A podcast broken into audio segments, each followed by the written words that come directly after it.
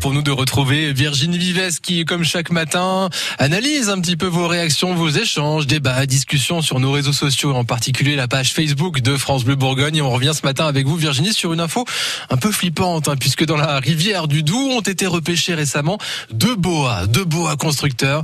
Et ça, forcément, ça fait parler, ça fait se poser des questions. En tout cas, on est comment euh, au niveau Côte d'Orient euh, sur les réseaux, au niveau serpent, en tout cas, Virginie? On est inspiré, Sophie. Ils étaient en vacances, certainement? Jeannette a une hypothèse. Peut-être qu'ils les ont ramenés de vacances dans leur valise. Les gens font n'importe quoi, commente Eric. Myriam, il y a de quoi franchement. Les gens abandonnaient déjà leurs chats et chiens, alors les nouveaux animaux de compagnie sont aussi dans le même cas, mais là ça devient dangereux. Je me retrouve devant, je meurs sur place, dit Molly. Ça devrait être interdit de vendre et de posséder des serpents dans n'importe Il va y avoir un drame.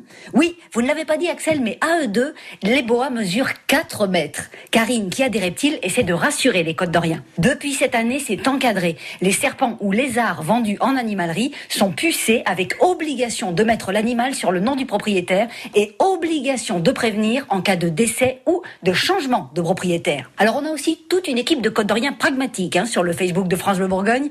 C'est pas le moment de se baigner, poste Luna. Christian, ils auraient au moins pu les manger, c'est délicieux. Bataille pour la blague du jour entre Alexis, rien d'étonnant des bois qui flottent, et Kiki. En conclusion, bois pas trop.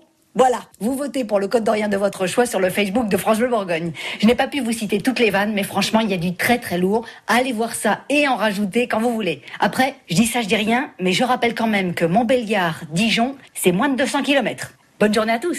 Salut Virginie, 8h14 dans quelques instants, l'essentiel de l'actu en direct de la Côte d'Or avec Stéphanie. On jouera tous ensemble juste après.